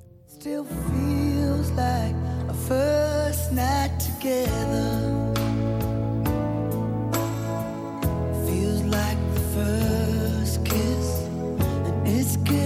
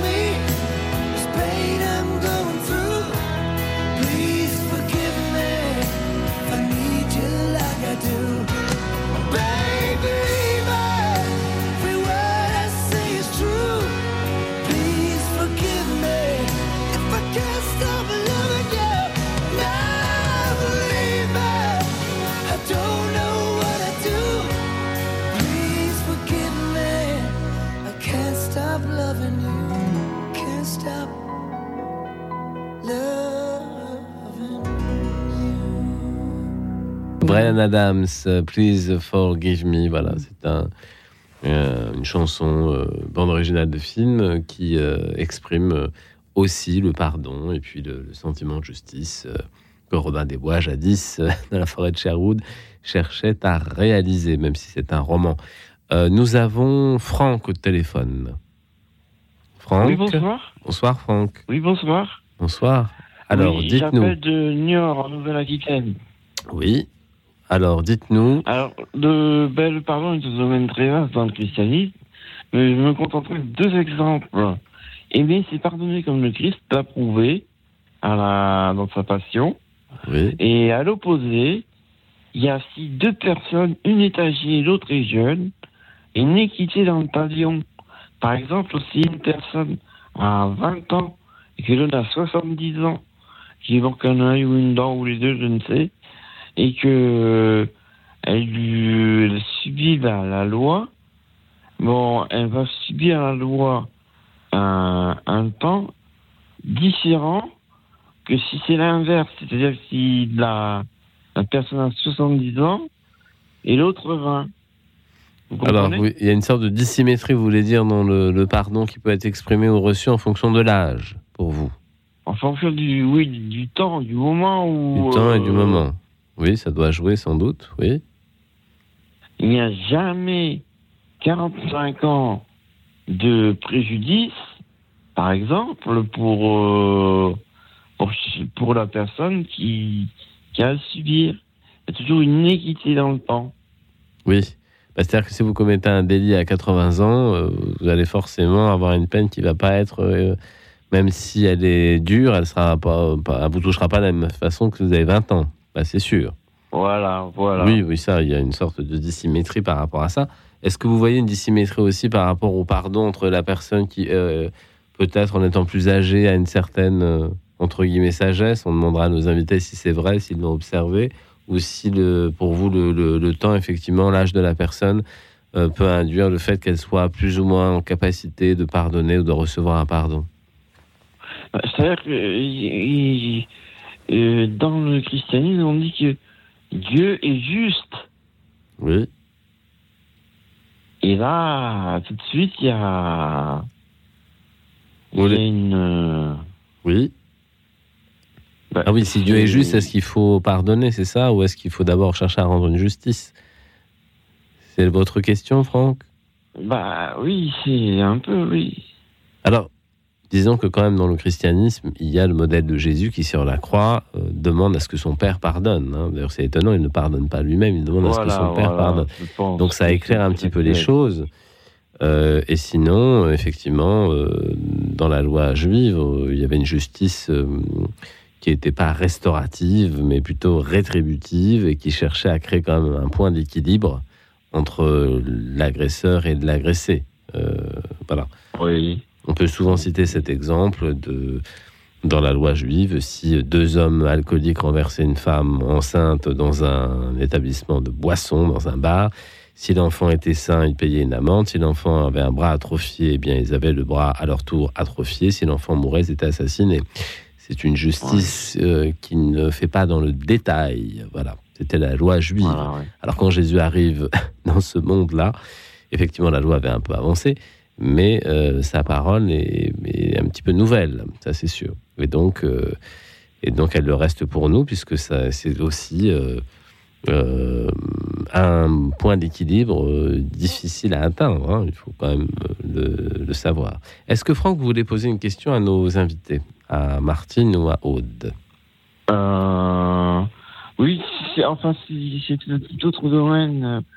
Je, je, je voudrais mentionner ma mère qui a eu une vie très difficile et qui a fini. Et on a, fi- on a eu bien des aventures, des difficultés. Et, on, et on a fini ensemble par se pardonner mutuellement et visiter la Nouvelle-Aquitaine en voiture euh, D'accord les, les week-ends. Oui, alors ça, c'est. Vous avez retrouvé un peu votre maman, c'est ça que vous dites Voilà, au départ, euh, c'était pas gagné avec mes grands-parents. Et à la fin, je, je crois qu'on a oublié le passé on, et on a vécu au présent, on s'est pardonné mutuellement et on a, on a profité des instants qui nous restaient. Alors, on- maintenant, elle est décédée. Alors, d'accord, Franck, on peut euh, poser peut-être la question à nos invités. Là, on parlait de choses extrêmement graves, extrêmement lourdes. Euh, dans les familles, peut se vivre également des choses lourdes euh, qui font un peu moins de bruit, qu'on voit pas beaucoup et qui, quand même, peuvent gâcher la, vie des gens.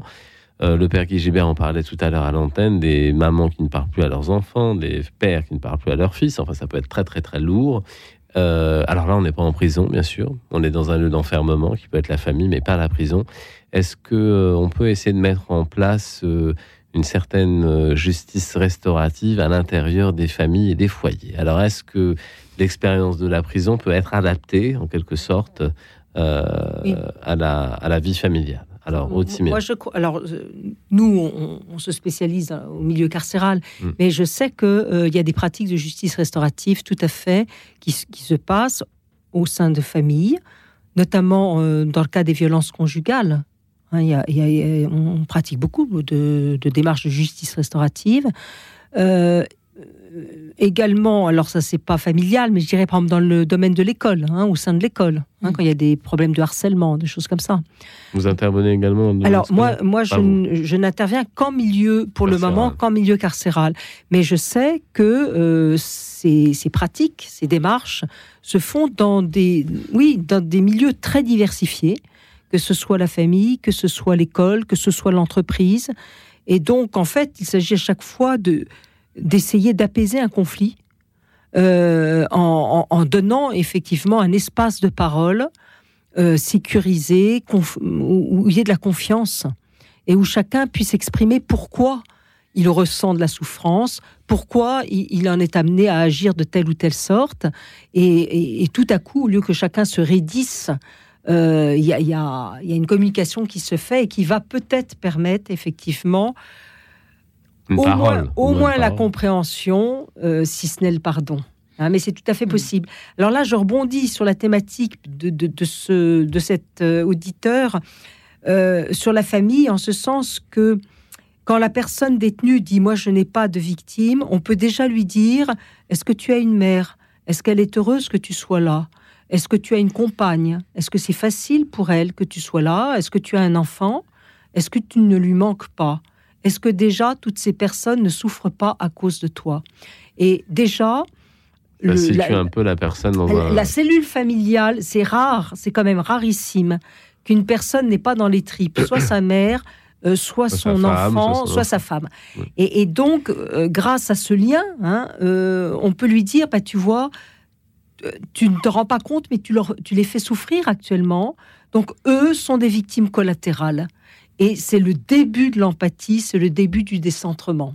hein. donc, c'est Ça, c'est c'est très important. important. Mm. Et puis on pourrait parler aussi de, de la parole. Merci Franck de votre appel. Sandrine est en ligne, il me semble. Sandrine Oui, bonsoir Frédéric, bonsoir, Bonsoir, à vos Sandrine. invités, aux auditeurs, aux Bonsoir. auditrices. Bonsoir Sandrine. Vraiment, euh, avant de commencer, j'aimerais vraiment remercier parce que je les ai écoutés du début à la fin, vos Ah, invités. oui. Et vraiment, un grand, grand oui. merci, vraiment. Heureusement que vous êtes euh, euh, dans vraiment des, des, des personnes qui existaient pour défendre tous tous ces personnes. J'aimerais aussi remercier Sœur Thérèse aussi. Hein. Oui, oui. C'est très important. Voilà. Alors, euh, je peux commencer, Frédéric? Ah bah vous pouvez commencer, c'est déjà fait d'ailleurs, vous avez déjà commencé. Moi, je dirais plutôt que si je pardonne aux personnes qui m'ont blessée, Oui. c'est pas pour leur acte, d'accord? On est bien d'accord. C'est pas par rapport à- au mal qu'ils m'ont fait, non. C'est simplement pour être libre, être dans la liberté de Dieu. Parce qu'il y a le monde terrestre, mais il y a aussi le monde spirituel.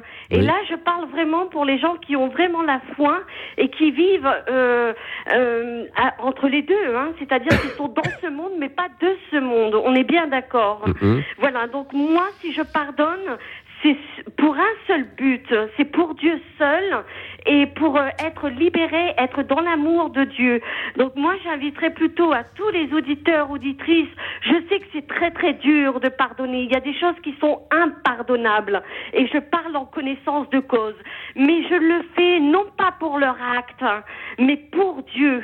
Voilà. Et pour me être libéré, de- être dans l'amour de Dieu et de continuer à avancer dans la liberté de Dieu. Et ça, c'est très important parce que vous risquez, ne, si vous ne pardonnez pas aux personnes qui vous ont fait souffrir, non seulement vous condamnez la personne, mais vous vous condamnez vous aussi. Et en plus de ça, la dernière personne qui donne le dernier jugement, c'est Dieu. Donc euh, ne prenez pas le jugement entre les uns et les autres. Je sais qu'on est dans ce monde et de ce monde, il y a une réalité. Mais le dernier, de, de- le dernier ju- jugement, c'est Dieu qui le donne. Voilà. Alors Sandrine, est-ce que vous avez une question à poser à nos invités? Ah, je n'ai rien à leur dire. Continuez, je vous aime. Et, et vraiment, Mhm. euh, merci beaucoup. Bah, Merci à vous Sandrine, merci, euh, Merci beaucoup. merci beaucoup de, de votre euh, Bonsoir. intervention. Oui, je crois que ce qui est Oui. important et intéressant dans ce que vient de dire oui. Sandrine, c'est que effectivement les choses sont rarement pardonnables, mais les personnes euh, sont différentes. Enfin, elles peuvent à un moment avoir fait un acte terrible et qui n'est pas pardonnable. Un, un meurtre, ce n'est pas pardonnable. Le tout, c'est que euh, quand je pardonne la personne, c'est que je vois Jésus à travers cette personne. hein. c'est que euh, chaque personne, quand même, porte une étincelle du divin. Euh, et mon frère, ben, il y a- il y a quand même Jésus, même, même si effectivement un acte est, est terrible. Donc euh, c'est effectivement une démarche d'amour pour les personnes qui n'empêche absolument pas la condamnation, je dirais, euh, totale de- de- des actes. Alors c'est vrai qu'il faut un haut degré de spiritualité pour voir dans la figure de son agresseur Jésus. hein. Ça, ça me paraît difficile. Euh, Constant. Constant? Oui, oui, euh, Frédéric. Bonsoir Constant. Euh, bonsoir. Ça va bien? Euh, ouais. Ah, ça, ça va, ça va. Bon. Ben, bonsoir, bonsoir à Odé Martine. Bonsoir. Euh, ouais, ouais, c'est, c'est, ben, alors, c'est vraiment poignant ce que, euh, ce qu'elle a vécu, euh, je crois, c'est Martine. Oui. Euh, ben bon, voilà, je ne vais pas en dire plus. Euh, bon, moi, je disais euh, tout à l'heure que le par- pour moi, euh, le pardon, bien sûr qu'il existe. Mais pour moi, il, il- il n'est concevable que. Je, je ne peux le donner que suite à un, un acte euh, qui est arrivé accidentellement, en fait. Euh, Oui, pour moi, mais- c'est- oui. Voilà, mais quand c'est intentionnel, c'est très difficile. euh, mais alors, très difficile, surtout que nous, en tant qu'hommes, on est très limités. moi, je, je- voilà, je, je vois pas. Euh, Je vois pas trop en quoi est-ce qu'on peut ben, excuser quelqu'un qui est responsable d'un- acte hostile, euh, alors d'un dessin qu'il a fait délibérément. c'est- très difficile, euh, mais alors qu'accidentellement, non, je vois pas pourquoi on ne le pardonnerait pas. Et en plus, qui te le demande, euh, qui, qui s'exprime en fait, euh, euh, tu, tu sens euh, sa blessure, comment il est touché, c'est-à-dire euh, il ne déguise pas sa, euh, sa douleur euh, en s'excusant auprès de toi. Hmm. Bon, moi, moi, je crois que voilà, il il faut être un diable pour ne pas le, un diable pour ne pas le pardonner, en fait. Alors, Constance, Euh, voilà. euh, ce qui est important dans l'intervention, euh, ce sur quoi vous mettez l'accent, c'est l'intentionnalité. Alors, Mm. est-ce que c'est plus facile de pardonner quand la personne euh, commet un homicide involontaire On pense à l'affaire euh, Palmade récemment qui a défrayé la chronique, puisqu'il était sous l'empire d'une substance prohibée, donc il a causé un accident mortel. Euh, Est-ce que ça, évidemment, ça peut être euh, éventuellement pardonné? Et puis de l'autre côté, quelqu'un qui, qui attaque une banque avec un pistolet et qui tire sur tout ce qui bouge. Alors là, non, on passe dans, dans un autre monde. Est-ce que. Oui. Oui. Euh, alors, euh, le- l'exemple, euh, je ne crois pas que je prendrais cet exemple. Quelqu'un qui est dans un état second, il sait parfaitement que voilà, conduire en- en- en état- dans un état pareil, ça, ça peut engendrer des. Voilà, Voilà. non, je prendrais, je crois, je crois pas, voilà. Donc, vraiment, je parle vraiment d'un accident, un fait vraiment qui arrive accidentellement, c'est-à-dire indépendamment de lui. Oui. C'est arrivé au tournant d'un truc, voilà, que lui et moi on ressent que c'est un accident. Je crois que c'est Raoul qui disait ça tout à l'heure. Il faut que ça soit mutuel, il faut se comprendre en fait. Il faut que ça soit partagé.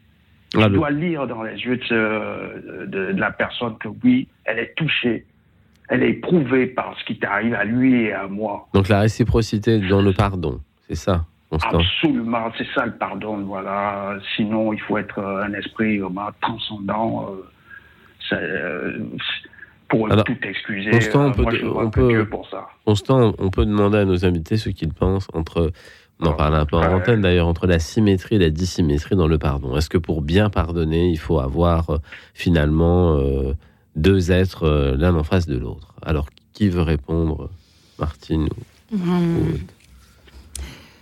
Euh, c'est l'idéal, hein, c'est l'idéal de pouvoir euh, se parler et puis euh, s'exprimer et se pardonner. Ça, c'est c'est ce dont on rêve.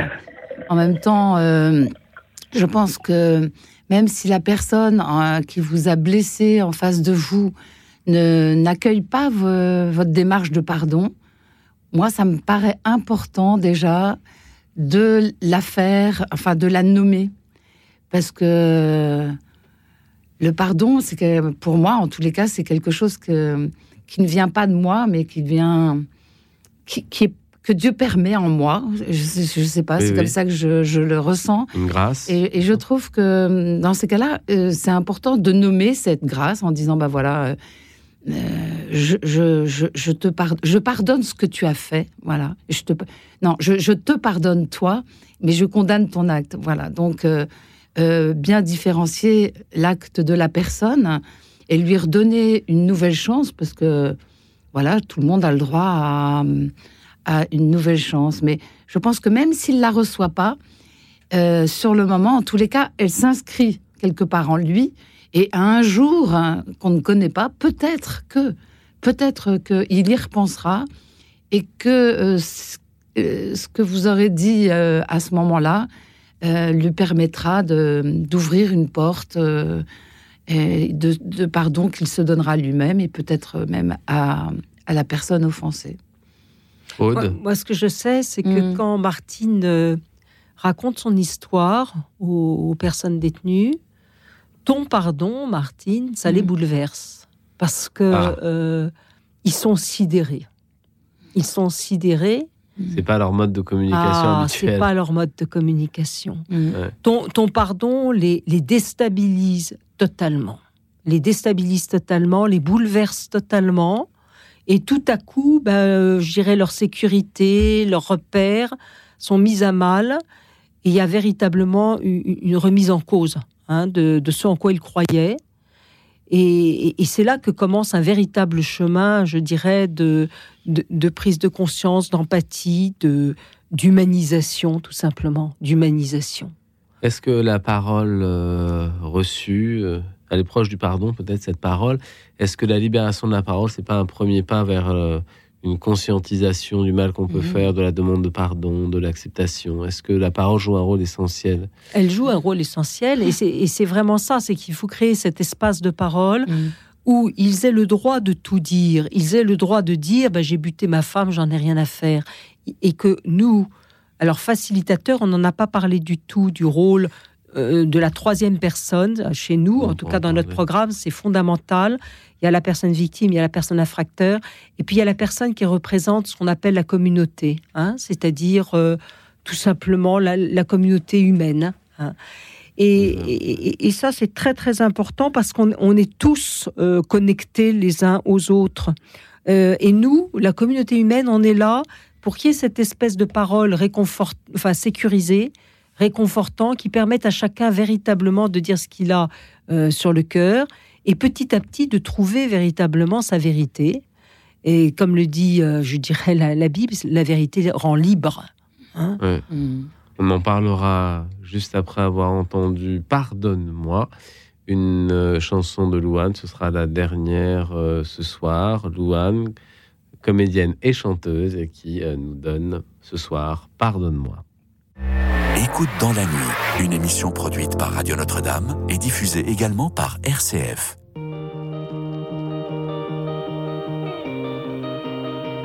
Il est 8 heures du soir et les larmes me montent. Je me demande si j'ai perdu ton regard. De toute façon, y a que moi qui compte. T'as les yeux tristes même quand tu souris.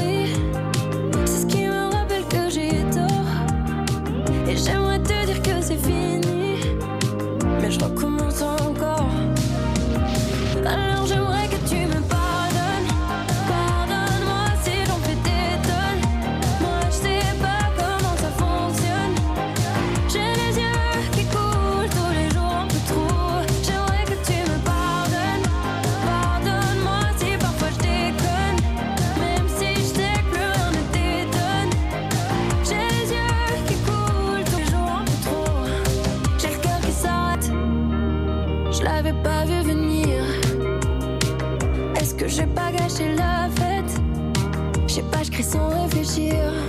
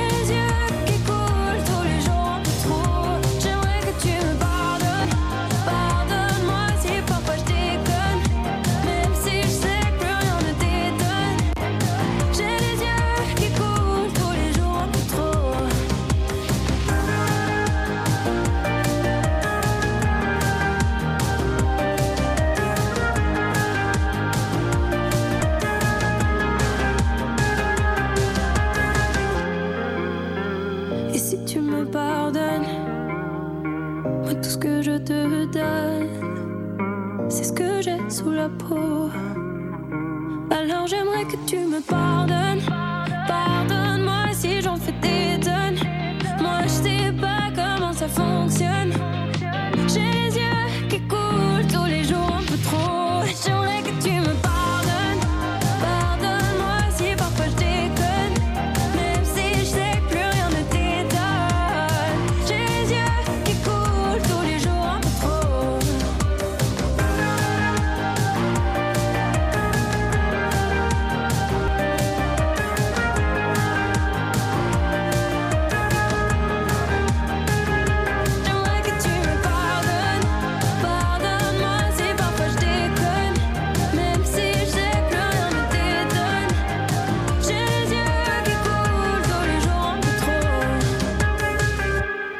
Louane, euh, pardonne-moi, Louane, euh, actrice, euh, également chanteuse, que vous connaissez tous et qui continue à faire de la scène et du cinéma. Alors, hors antenne, on parlait du pardon et de, de sa diffusion, on pourrait dire de sa contagion vertueuse. Est-ce que vous avez, en milieu carcéral par exemple, euh, pu observer que le pardon échangé ou reçu par un détenu ou un autre détenu peut avoir euh, une influence positive sur le, reste des personnes qui se trouvent euh, à côté d'eux. Est-ce que ça se voit? Est-ce que des changements s'opèrent? Est-ce que est-ce c'est des choses que vous avez déjà vues? Je veux pas non plus rendre les choses tout à fait angéliques, mais est-ce que que vous avez vu constater des, des choses comme ça, des, des petits miracles euh, un détenu euh, faisant l'expérience du pardon euh, change d'attitude et, et cette euh, attitude se, se propage. Alors, qui veut Ah, répondre? bah, moi, je veux, je veux bien, je veux bien répondre parce que, en fait, euh, le, donc la- le programme auquel on appartient euh, se fait sur six semaines et donc les, les personnes évoluent et le, la sixième fois, ils sont amenés à faire un, à, présenter un petit peu le- leur démarche de restauration. Ils ont pris conscience euh, de plein de choses par étapes et ils sont rentrés dans un processus de responsabilisation. Enfin, ça, c'est l'idéal. hein, Et puis, donc, la sixième journée, ils, euh, présentent euh, ce qu'ils ont, voilà, ce qui, les habite vraiment. Et là, je pense que euh, ils sont sincères pour la plupart. Et, et je vous assure, pour l'avoir vécu euh, à plusieurs reprises, c'est une journée où on a l'impression que on ne sait plus qui est euh, d'ailleurs l'infracteur, le, la victime, la- la- euh, le, le facilitateur. On- Il y a un on déplacement, il y a un déplacement voilà, il y a un intérieur. déplacement qui fait que euh, on sent vraiment, vraiment que euh, il y a, il y a ce désir en fait d'un changement radical. Alors c'est c'est- le tout début, hein. c'est tout petit, mais c'est un peu comme la, la graine de moutarde. Là, on sent que ça peut devenir un, un arbre. un- oui, vraiment. Le- Moi, je l'ai vécu. euh, Le fait qu'il soit en groupe, est-ce que ça joue aussi sur le cette un peu contagion vertueuse ou ce, ce, ce grain de moutarde qui cherche à, à grandir? Est-ce que le fait qu'il soit en groupe, ça ça permet, euh, ça facilite l'échange ou pas vraiment d'après vous? Euh, Ça peut être encourageant. Oui, Hein, c'est ouais. Moi, je pense que ça peut être. Il n'y a pas de manipulation, c'est ça Alors, que je veux dire. Il n'y a pas. il y a- il y a pas de manipulation. Non, pas du mais tout. quand il y en a un qui a le courage, tout Mm. à coup, de prendre la parole et de dire bah oui, euh, je ne m'étais pas rendu compte de ce que j'avais fait. Maintenant, Mm. j'en prends conscience et j'ai vraiment envie. euh, j'ai vraiment envie de demander pardon à- aux personnes victimes et, euh, et qui dit aux personnes victimes qui sont là, qui sont pas les leurs directs. Euh, quand je t'ai entendu, Martine, ça m'a bouleversée et ça, je voulais que tu le saches Mm. et, et- et ça m'a fait mal.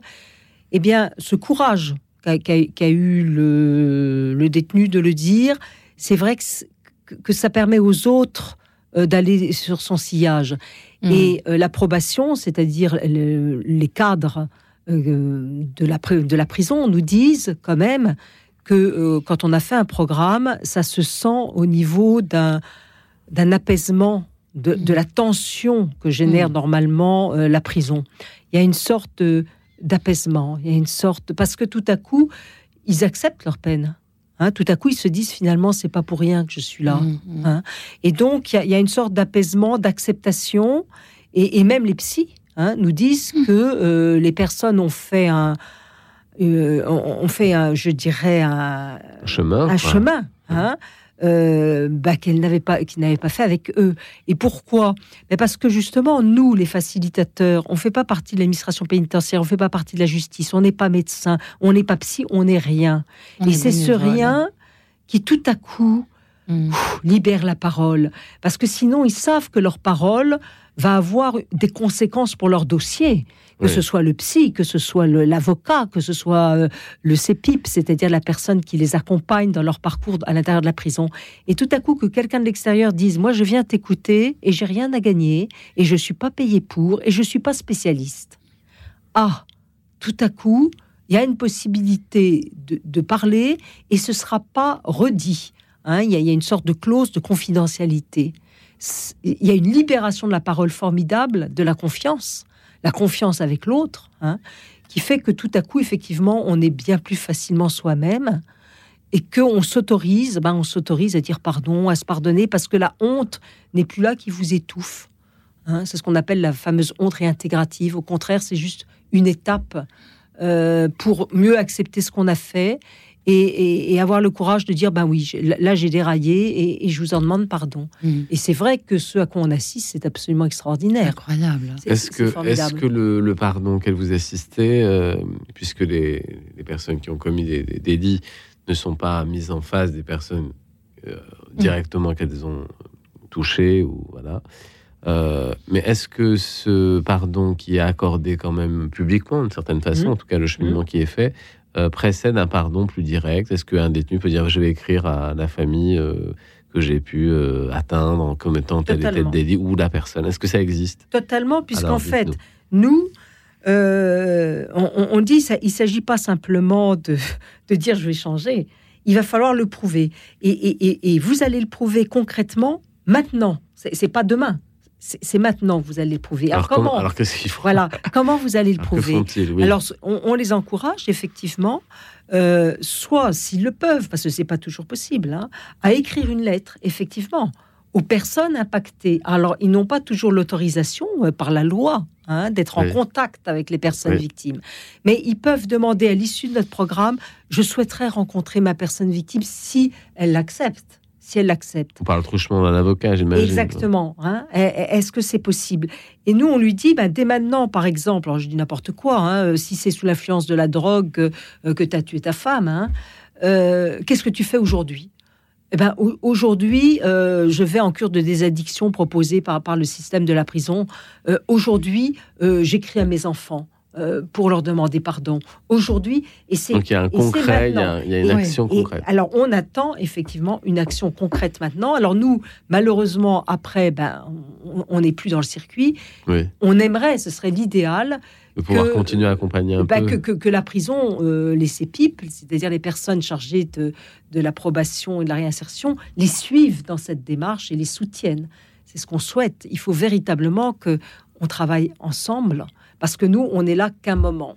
Il faut que cette petite graine, bah, elle prenne. hein. Alors, on n'en a pas beaucoup parlé. Est-ce que euh, la, la prison, euh, en termes de, de, de monde, euh, je dirais un peu clos, bien sûr, mais en, termes de juridiction, en termes d'organes de, l'État, favorise les programmes auxquels vous participez? Est-ce que, est que l'univers carcéral est réceptif?